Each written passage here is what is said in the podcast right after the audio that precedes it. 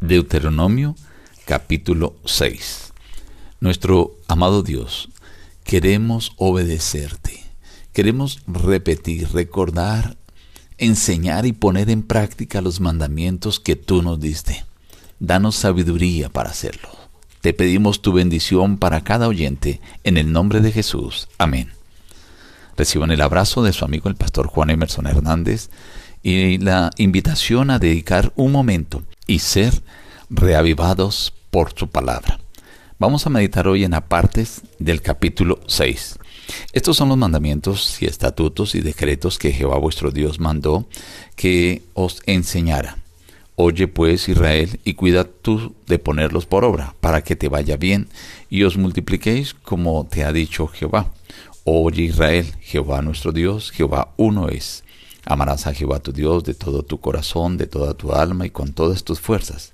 Estas palabras que yo te mando hoy estarán sobre tu corazón. Se las repetirás a tus hijos y las hablarás de ellas estando en tu casa y andando por el camino al acostarte y cuando te levantes. Las atarás como una señal en tu mano y estarán como frontales entre tus ojos. Las escribirás en los postes de tus casas y en tus puertas.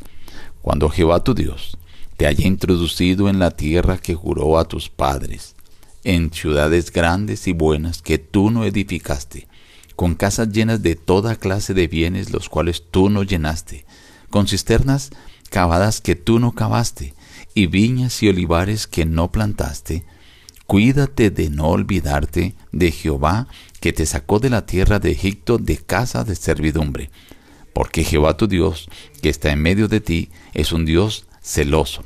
No tentarás a Jehová. Guarda cuidadosamente los mandamientos de Jehová vuestro Dios, sus testimonios y los estatutos que te ha mandado. Haz lo recto y bueno ante los ojos de Jehová para que te vaya bien.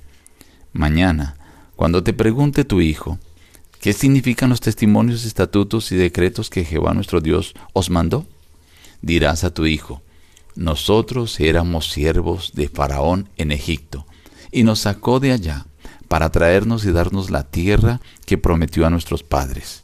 Nos mandó que cumplamos todos estos estatutos y que temamos a Jehová nuestro Dios para que nos vaya bien todos los días y para que nos conserve la vida como hasta hoy.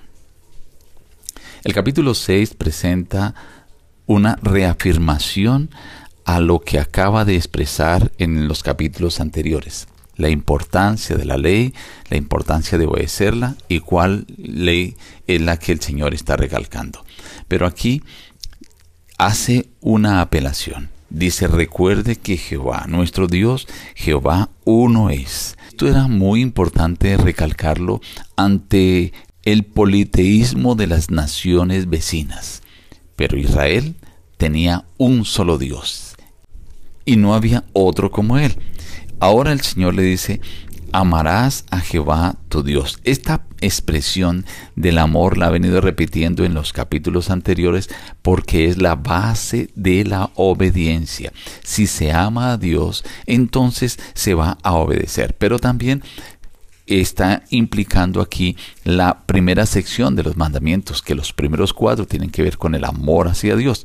Este pasaje fue usado por el Señor Jesús junto con el pasaje de Levíticos 19 para describir los dos grandes sectores o resúmenes de la ley de Dios, amar a Dios y amar al prójimo.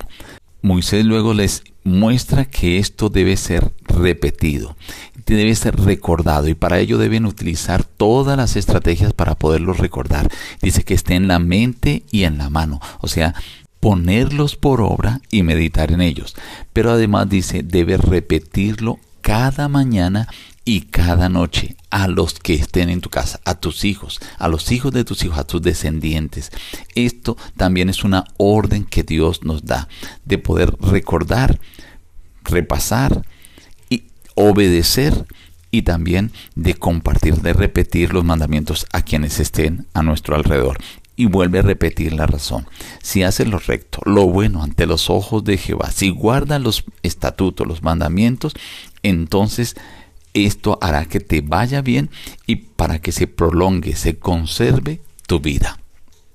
Esto que el Señor estaba diciendo para el pueblo de Israel también tiene repercusión y validez para nosotros hoy. Hoy el Señor también nos pide que repitamos, que recordemos, que enseñemos y que practiquemos los mandamientos de Dios. Nos despedimos diciendo, busca a Dios en primer lugar cada día y las demás bendiciones te serán añadidas. Que Dios te bendiga.